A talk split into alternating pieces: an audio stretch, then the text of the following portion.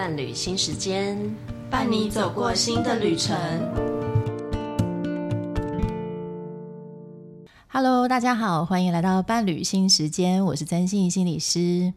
今天的开始啊，我想要用一个比较特别的问候语来问候大家哦。请问大家，你昨天有睡饱吗？通常我都会用这个问题来讲座的时候，在一开始来问问我们现场所有的观众或者听众。那我每次做这样的统计，大概每次比如说一场演讲里面，他会回答我他昨天有睡好的人，大概只有十分之一。吼，这个还不夸张吼，真的有的时候甚至是现场就有两三个举手跟我讲说他有睡得好这样子。吼，诶，可是。偏偏这世界上人，我们就会听到有一种人，就是他倒头就睡，他在路边都可以睡，这样吼。所以我每次遇到这种人，比如说我的先生，吼，我真的非常的羡慕、嫉妒、恨，吼。那今天也许我们不是那种可以倒头就睡的人，但是我们至少可以睡到刚刚好吧，吼。那至少我们第二天做事啊、上班、上学，我们的精神够用。诶，我觉得对现代人来讲，其实就很不容易了吼。所以今天我们伴侣新时间这么关心大家心理健康的节目，就一定要来谈谈失眠的问题喽吼。所以我们今天请来大师，也是我的好朋友吴家硕心理师。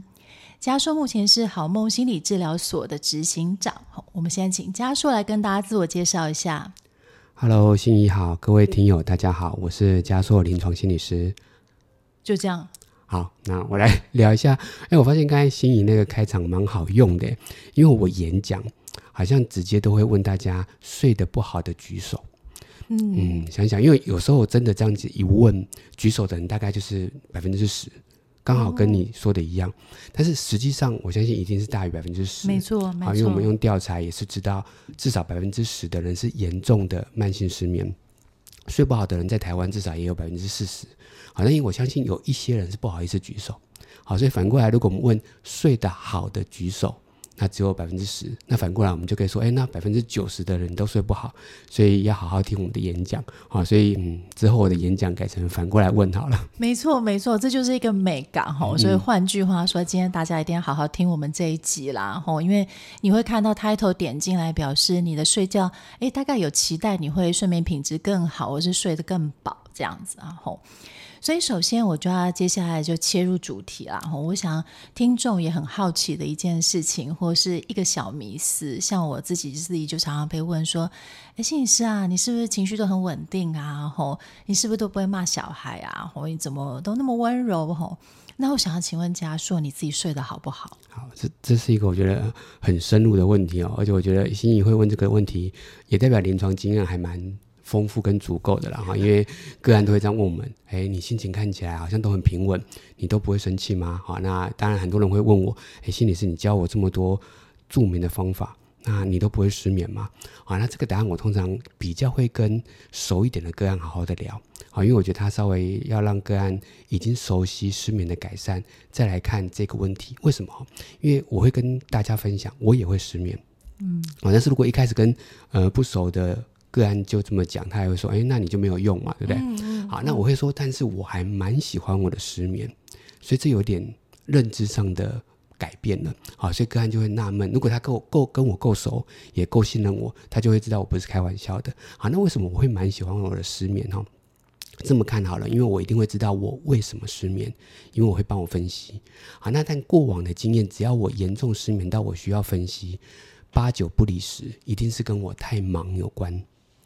就是压力太大，压力太大会影响到，也许我们等一下分享的清醒系统，所以我的整个人就会处于备战状态，在睡觉我就一直在想明天要做什么，最近有什么事情要忙，好，那我就会知道是这个原因，我就一定要想怎么解决，好，所以这个过程中已经出现了，我们在帮失眠的个案去做厘清，找到他为什么失眠，接下来根据那个失眠的原因去做对应的治疗，好，那我。如果发现我太忙，那我就一定要做一些处理。通常我会做两件事情，第一个是把不需要的工作把它剔除或排后面一点，哦，不要让接下来会越来越忙。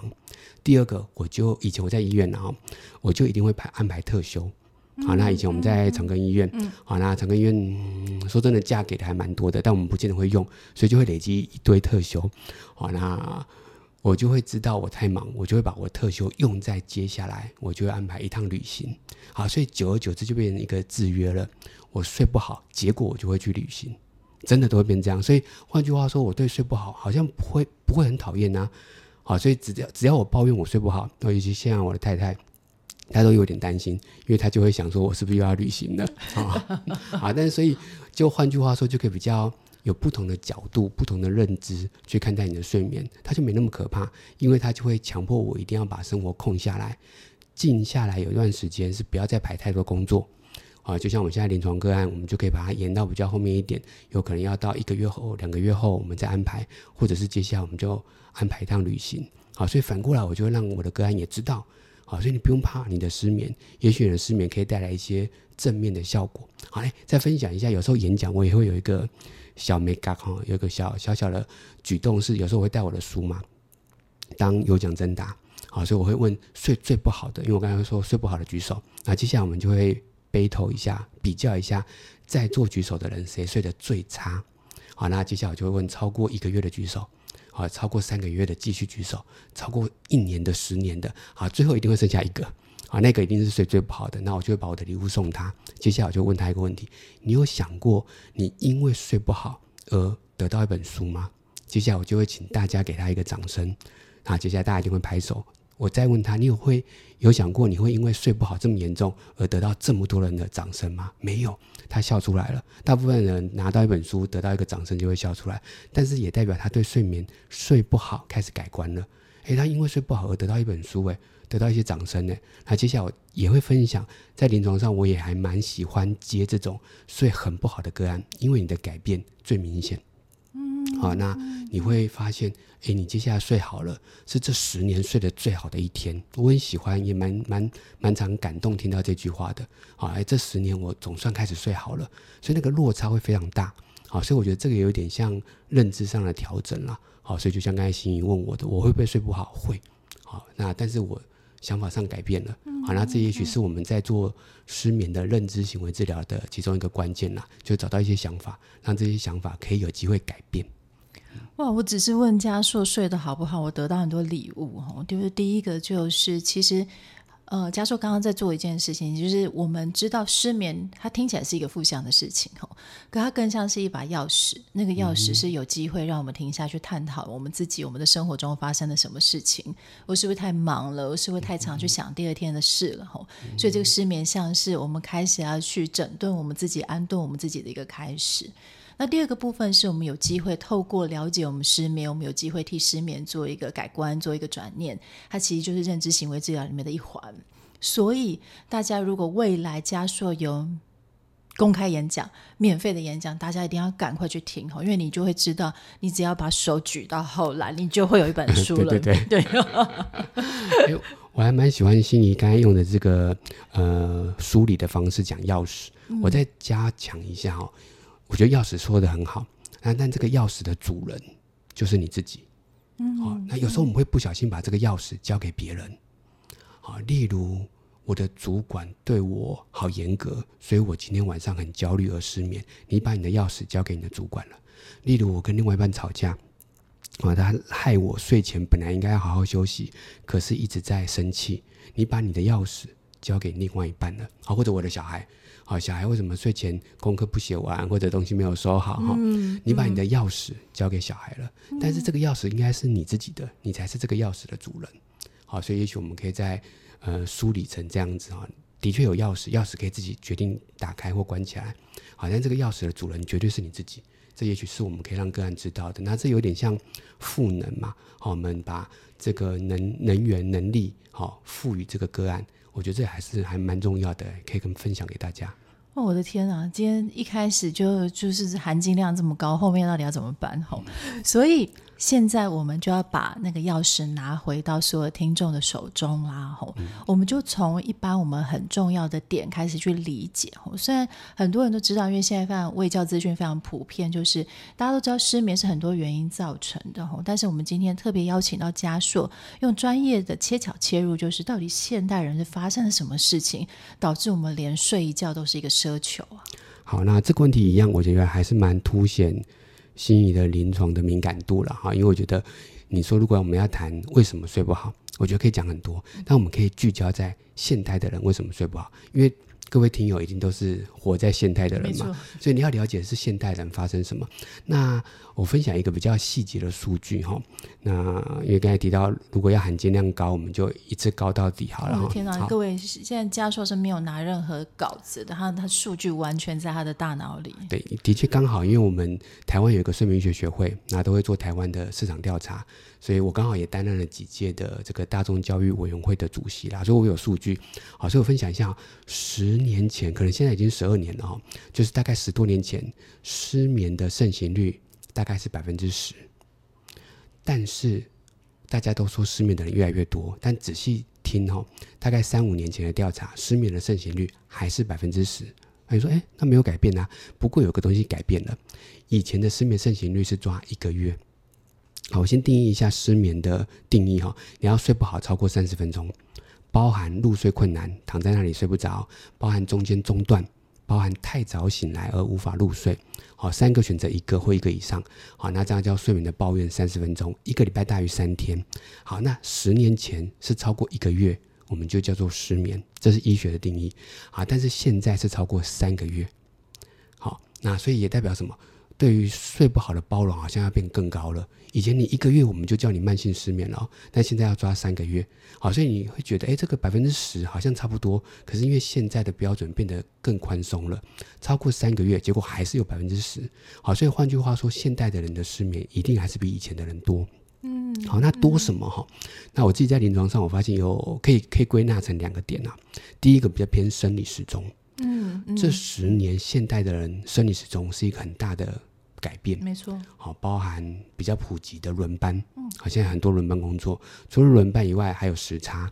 另外一个就是跨时区的工作，嗯，好，什么意思？你有可能是真的出国工作，但也有可能在台湾，但是你要跟美国开会，没错。好，所以你的时间开始改变，好，所以这个时间的改变是现代人常见的问题。还有另外一个时间的改变，是因为现在大家夜生活太精彩了。你到了晚上不睡觉，你有太多的事情可以做，所以这样晚上有很多的活动，也让你的生理时钟乱掉。好，那换句话说，你可以想象你的阿公阿妈，可能五十年前好了，他们晚上不睡觉还不知道可以干嘛嘞。真的，因为外面没有便利商店，没有没有没有网络哈。但是你现在晚上不睡觉，你出去还很热闹，而且现在晚上好像还越来越热闹，好，因为甚至很多这种通宵的活动，好，就像台北的白昼之夜，好，或者我们前段时间，呃，也有参加一些夜晚的音乐会，好，这个就代表晚上的生活越来越多，所以现代的人生理时钟大乱，那当然他就要有他调整的方法，好，那不过这边先归纳第一点叫做生理时钟。第二点，我觉得比较叫做清醒系统。现代的人不得不说，我觉得都太高压。好像你说以前的人也高压没有错啦，但是我觉得现代的人的高压是变成高压的时间大于放松的时间。那以前的人还有勉强的放松时间，但现在的人比较没有了。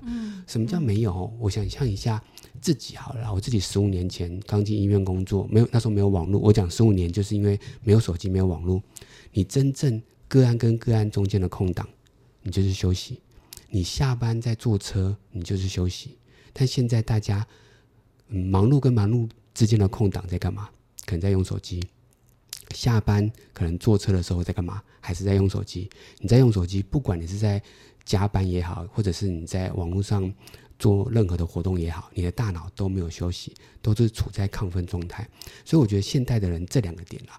好，生理时钟比较容易混乱，还有我们的清醒系统过度亢奋，会导致现代的人比较明显有睡不好。嗯嗯，那我觉得这真的是非常专业的浓缩哎吼，因为刚刚这样一讲，真的就是把现代人的生活里面都非常囊括进去，就是我们到底发生什么事吼。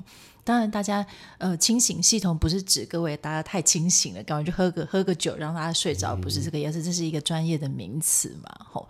所以，既然我们开始知道原因了，吼，第一个原因是我们的生理时钟跟过去变得不同了，第二个原因真的是我们大脑时时刻刻处于在一个清醒警醒的状态，这样。那既然我们知道原因，我们就要对症下药，这样。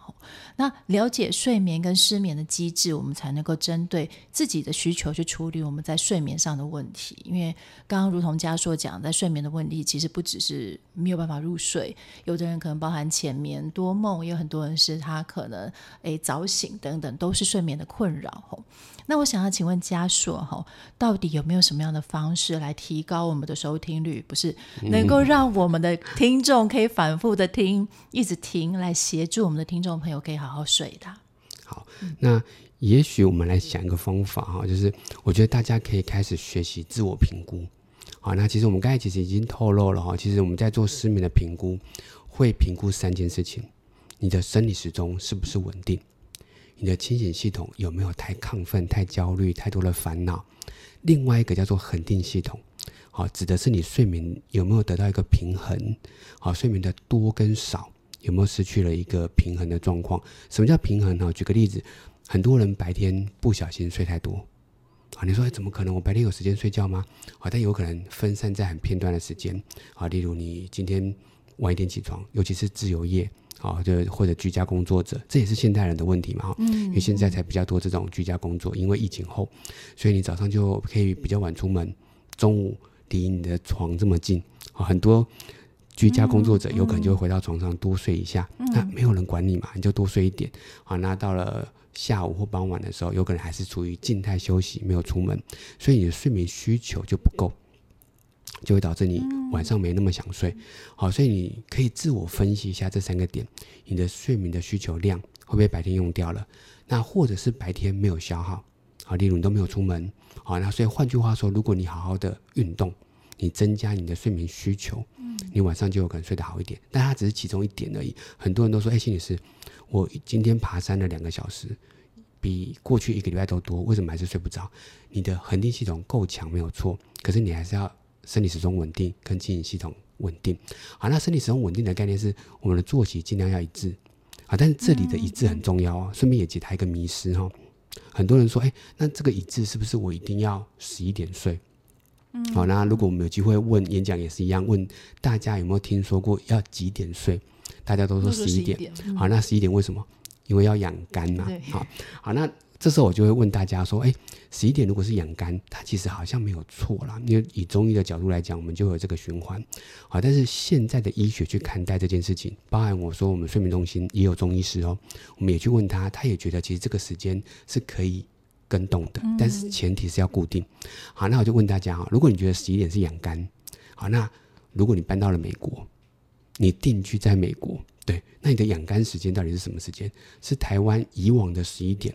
还是美国的十一点，好像好像可以改嘛，对不对？那就代表要固定。好，所以如果你定居在美国，你的身体的循环就会改。那换句话说，如果你在台湾，你虽然因为你的工作，你都习惯晚睡晚起，但如果你有条件凌晨两点睡，睡满你的睡眠需求，假设八个小时，你可以睡到十点。啊，那你可以下午再工作，你都很固定。其实你的身体的肝就会跟着改变，就会到两点再开始。休息好，所以前提是很固定，所以我们要找到你的生理时钟。好，那再来，你睡前的紧张焦虑也要慢慢的降下来，才可以改善你的清醒系统。好，所以换句话说，如果你把这三个系统都运作的很好，你的睡眠大多都可以稳定。好，那你说，如果我们要让大家可以重复收听哦，就是刚刚那三个系统其实讲的有点有点完整，但是也有点复杂。好，所以你可能要听很多次才可以 清楚。好，但我在想，也许我们可以。可以等一下可以提供一些方式啦。我想也是。对对对，嗯、我们其实呃这也是我们等一下可以分享的。我们之后可能可以把这三个系统其实变成我们我跟杨老师啊，就是杨建明老师，我们其实有在发展一个问卷，其实用这个问卷就可以去分类出这三个系统哪一个系统比较有问题。我觉得非常谢谢家硕帮我们卖了一个很大的关子，就是哎，大家刚刚听到清醒系统、恒定系统、睡眠需求，好像很多专业的名词都很重要，然后这个重要到其实跟我们怎么样替我们每一个人不同的失眠问题，克制化自己的问题，跟克制化自己这个问题到底怎么解决，其实很有关系哦。所以其实我也听到最近嘉硕刚刚呃有提到，就是跟我自己很敬仰的一个睡眠权威杨建明教授，即将推出一个失眠改善的课程呢。吼、嗯，那可不可以请嘉硕来跟我们听众朋友介绍一下这个课程？好，对，我想说从前面我们开始，也许就可以铺成这个课程的其中一环了哈。但是我我我觉得那一环，因为我们我找的是我们老师嘛，就像刚才欣怡说的，他是我们目前台湾呃临床心理学学会的理事长啊，所以他算是。大人物，好，那既然要找他，我就是想说，哎，那我们有没有可能做，嗯，更多的睡眠的推广？好，那他是我睡眠这个领域的指导老师，所以我们就在想，如果我们把刚刚提到的三个系统，设法用一个问卷，好，让大家可以去填写，你就可以知道，OK，我哪一个系统出了问题，那你就好好针对这个系统做调整。好，所以这个节目如果呃上线的时候，我相信这个问卷的线上版应该已经出来了。好，也许我们就可以分享给大家，你可以上去填。你就会比较知道哦，我这三个系统分别是生理时钟、清醒系统还是恒定系统，哪一个出状况？你再针对那个部分好好的调整，好，所以你就不会用错方法。好，所以我们呃这套课程它当然也是一本书，我们就会有一个问卷。好，那你得到了你的分类以后，就是你到底是生理时钟比较有问题，还是清醒系统，还是恒定系统？我们就会给你不同的看书或看课顺序。好，所以这个也是一个我觉得还蛮大的挑战啦，就是我们要让大家接下来的看书或看课顺序不一样。但是我一直觉得这是一个很想做的事情，因为它很像我们临床在做的。好，就像我相信心仪应该很清楚，每一个个案在我们面前，他可能抱怨都都是同一件事情，嗯嗯，抱怨心情不好，抱怨睡不好，但是他一定是不同的原因组成的。嗯，每个人一定不一样，好，但是你说要把每一个人的不一样都独立来看，我觉得那要在一对一的心理治疗这么去做，好，那如果一对多，好，或者我们一次有很多的人，也许我们可以分大类，好，所以我们设法把这三个系统，呃，做一些重新组合，分成八类，好，你就知道，OK，我的类别是什么，再有它对应的治疗，好，但这里其实可以可以很放心的跟大家讲，其实它就跟对根据刚才那三个系统。嗯，好，那去做组合。好，那那这三个系统也是我们刚才聊到很重要的这三个睡不好的原因。我觉得谢谢家硕的介绍哈，因为从刚刚在从家硕在介介绍开始里面，我觉得那个顺序包含是说，我们一开始我们大家都可能被失眠困扰得很严重，这样子，甚至如同我们在讲的，有的时候，哎，我真的觉得我要的不多，就是好好睡一觉而已，这样，我们想到睡眠都苦。想到失眠，都觉得我真的不想要想这件事。可偏偏我一看到床，我就觉得我今天是不是晚上要睡不着？这样。那我们从今天这集开始，就我们就轻轻的改变那个我们对于睡眠或者失眠的观点。我们可以把它当成其实是呃，它是你的一个礼物，哦，它是你的一个钥匙，去了解你自己。所以接下来我们可以轻轻的看待失眠这件事，我们才会有一个。呃，勇气去看待我们的失眠到底发生什么事，这样吼，嗯、那有点像是我真的把我的生活检视来看看看我的生理时钟、我的清醒系统、我的恒定系统里面到底各自发生了什么事情吼。那听众朋友不要觉得这些词好像很难吼，因为我偷偷看过家硕的书跟家硕的线上课程，其实用一种非常大家都可以用实作的方式去了解这些呃你的生活里面到底发生什么事情吼，所以真的有点像是一个呃你带着这个书跟这个课程，就像是你的一个身边的一个专业人员陪着你去检视你自己这样。那很如同像我们在做 podcast，我相信嘉硕在做这个线上课程或者是出这个书的时候，其实都有一个想法是，真的不是每个人都可以接触到这种一对一的咨商或者治疗这样。但是我们可以透过这样的线上课程，透过这样的书来帮助到很多人，他生活中会遇到的困扰，特别是像睡眠这个，真的很多人会遇到的问题，这样子。嗯，那我我再接着心怡刚才分享的礼物这两个词啊，嗯、我觉得也很棒。那讲到礼物哈，我其实都一直记得我的老师就是杨老师，他在以前我在学生时代的时候就有分享一个观念，我一直记到现在。他说睡不好的人其实是很有生存优势的人哦。那甚至他是一个整个人都开心，对上天给你的礼物。为什么？你可以想象哦，如果你睡得好，就像刚才心仪的另外一半一样，好，就是一睡着就倒头，然后不省人事。如果这个时候发生什么地震，发生什么危险，睡不好的人、失眠的人是第一个会醒来的，甚至搞不好他还没睡。嗯，没错。那所以这个时候生存下来的机会就变高了。嗯，嗯好，但是现代的人当然不需要被这样惊。就是惊醒这么多次了啊。但是换句话说，我们的演化来讲，睡不好的人其实生存上是有优势的。嗯，好，所以这个是老师也一直提醒我们的。嗯、那只是你当然会觉得这个优势有时候变成是一个影响到睡眠的很大的一个威胁。嗯，我们有没有可能拿捏？你保有部分的优势，例如你对于人际还是有很高的敏感，那但是你对睡眠开始不要有那么高的敏感，所以你可以转换，你可以保留这个敏感，不是把它用不见了，而是你学会拿捏，在睡前不要那么敏感，所以我们就会教你各式的放松训练，好，那或者是我们刚才在做的认知的调整，嗯，好，所以我觉得“礼物”这个词还蛮好的，好，那的确我觉得你也可以换句话说，每个睡不好的人都应该拥有这个礼物。嗯，好好，刚刚再分享一下，心仪有说他有先看了这本书啦哈，原因是因为他就是这本书的推荐者之一啦哈，对，所以他对有机会就会先看到这个书里面的内容哈，啊，所以也也蛮谢谢心仪的推荐，嗯。嗯嗯。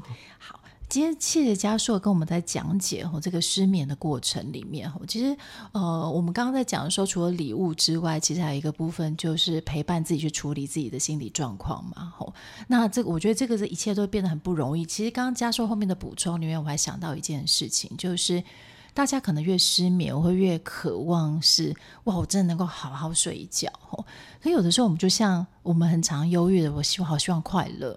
可这时候我们都会做一件事情，说休诞节，我们不要把自己的目标设得这么大。就像刚刚嘉硕刚刚做了一件事情，就是平衡，我们维持这个我们对于外在的敏感度吼，但是我们也能够让自己的睡觉多睡好一点，这样。所以我也会从这个地方在鼓励，如果今天听众朋友你有失眠的困扰。我大家可能不要立刻去渴望说，好像呃各种治疗的方式就会仿佛让你哇，你明天就没有这个问题哦。其实不是，它真的很像是一个慢慢陪着你去检视你的生活里面、你的心理里面、你的想法里面发生了什么事，然后我们一个一个像是一个。扳手一样微微去调整每一个螺丝的过程，然后每一天晚上你都有机会在生活中去做实验，看看诶，今天睡眠又有在什么样子的改善？那每一点点的改善都可以变成你下一次对于。你的睡眠其实更有信心，更不用去担心失眠的时候。可是睡眠这件事就是这样，从你越让它越自然，你越不担心这些事情的时候，它就陪伴着你更好更久，这样子。哎、嗯，我觉得刚才心怡又讲到一个，我觉得可以继续接到，就是信心。好，那呃，我很喜欢一句话啊，那其实我在我这本书的结语也有写到了哈。那再来在这边也先抢先曝光一下，我也会希望大家要给自己信心。那怎么给呢？分享一句话是，分享一句话是我很喜欢的一句很有哲理的话，啊，是古希腊哲学家说的：一个人不可能走相同的河两次，河流的河。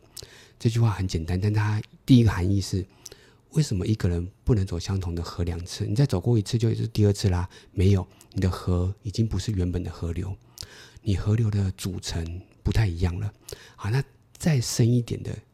含义是人，人也不一样了。嗯，你带着新的生命的历程，再走过这条河，感受就不一样。好，那所以刚才心怡说，给自己一些机会，有一点信心，是因为很多人睡不好，有可能尝试过很多的方法。哦，那你会觉得我已经试过所有方法没有用了啦。没错。那但是我会鼓励你们再试试看，因为你有不同的你了。好，也许我们你们听了今天的节目，哦，原来发现哦，睡不好还有不同的观点、不同的处理方法。你就是不一样的你，你再去走那条河，就是第二次，就不会是相同的。好，所以我说的确可以给大家自己一个这样的一个机会了哈。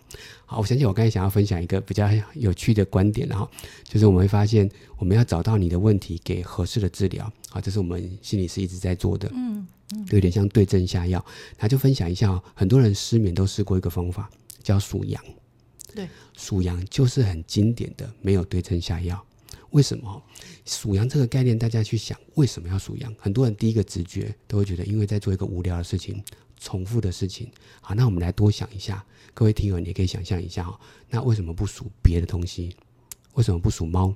不属狗？啊，现在很多的猫奴嘛，嗯嗯、那为什么不属大一点的大象、长颈鹿？比较明显啊，原因是因为它是西方的故事。西方有个工作叫牧羊人，嗯，好、哦，他白天带他的羊出去吃草，晚上羊要回来，他要确定羊有没有一只一只的回来，嗯嗯嗯、所以晚上了工作了一整天，但又要算算他的羊，羊的英文是什么，sheep，s h e e p，睡觉的英文 sleep，s l e e p，非常像。所以你可以想象他在数的过程中。好，所以心怡好像觉得哦，对，很多人可能不知道这个想法。嗯、好，那但是他数的过程中，他其实大脑被暗示，因为 sheep 跟 sleep 很像，所以它是一个音韵的大脑暗示，所以很合理哦。所以我觉得属羊的流传是对的，但是换句话说，它就不对症下药，因为对我们来讲，我们数的是什么？一只羊，两只羊，你数到最后，你不会有机会跟睡觉连接。嗯、好，所以你一定还是要找到你睡不好的原因。再去做对应的治疗，嗯、好，那讲到这里就可以开一个玩笑。所以网网络上，我后来找到这个答案，我觉得很合理，我也觉得这应该是正确的流传。然后就有人分享，那我们身为东方人，应该属什么？属水饺，好，一颗水饺。对对对。哦欸、那我 我希望我今天不要失眠，那下次失眠我来试试看。好，但是我想可能越数会越饿了，对不对？哦，对。啊，各种口味的薯饺都拿，水饺都拿来数。好，但是这个就觉得他就是要真的找到问题。原因再去做对应的治疗，所以属羊它就不是对症下药，它对西方人来讲可能有用。好，所以我每次演讲问大家有没有听过属羊这个方法，大家都会说有，有没有用？没有人说有用，真的，嗯、因为它不适合我们嘛。好，所以你要找到适合你的方法，而且给自己一个机会。嗯。哎，我觉得真的很谢谢嘉硕今天后面这个结语，其实给我们一个很重要的，就是对症下药，吼就是我们刚刚前面讲的克制化这样。吼那我其实真的非常感谢今天嘉硕从好梦心理治疗所过来，其实蛮远的这样，那给我们一个就是充满了科学又专业的概念，这样来帮助大家至少能够好好睡一觉，然后第二天比较有精神。吼那当然，光重复收听我这一集当然不够啊！那嘉硕跟杨老师的线上课程，真的会是陪伴大家在处理睡眠状况一个很重要的锦囊。当然，他也提到，也包含一本很重要的书嘛，吼！所以希望大家线上课程跟书都买起来。当然，我们伴侣新时间也要订阅起来哦，吼！那我们伴侣新时间，我们下次见，拜拜，拜拜。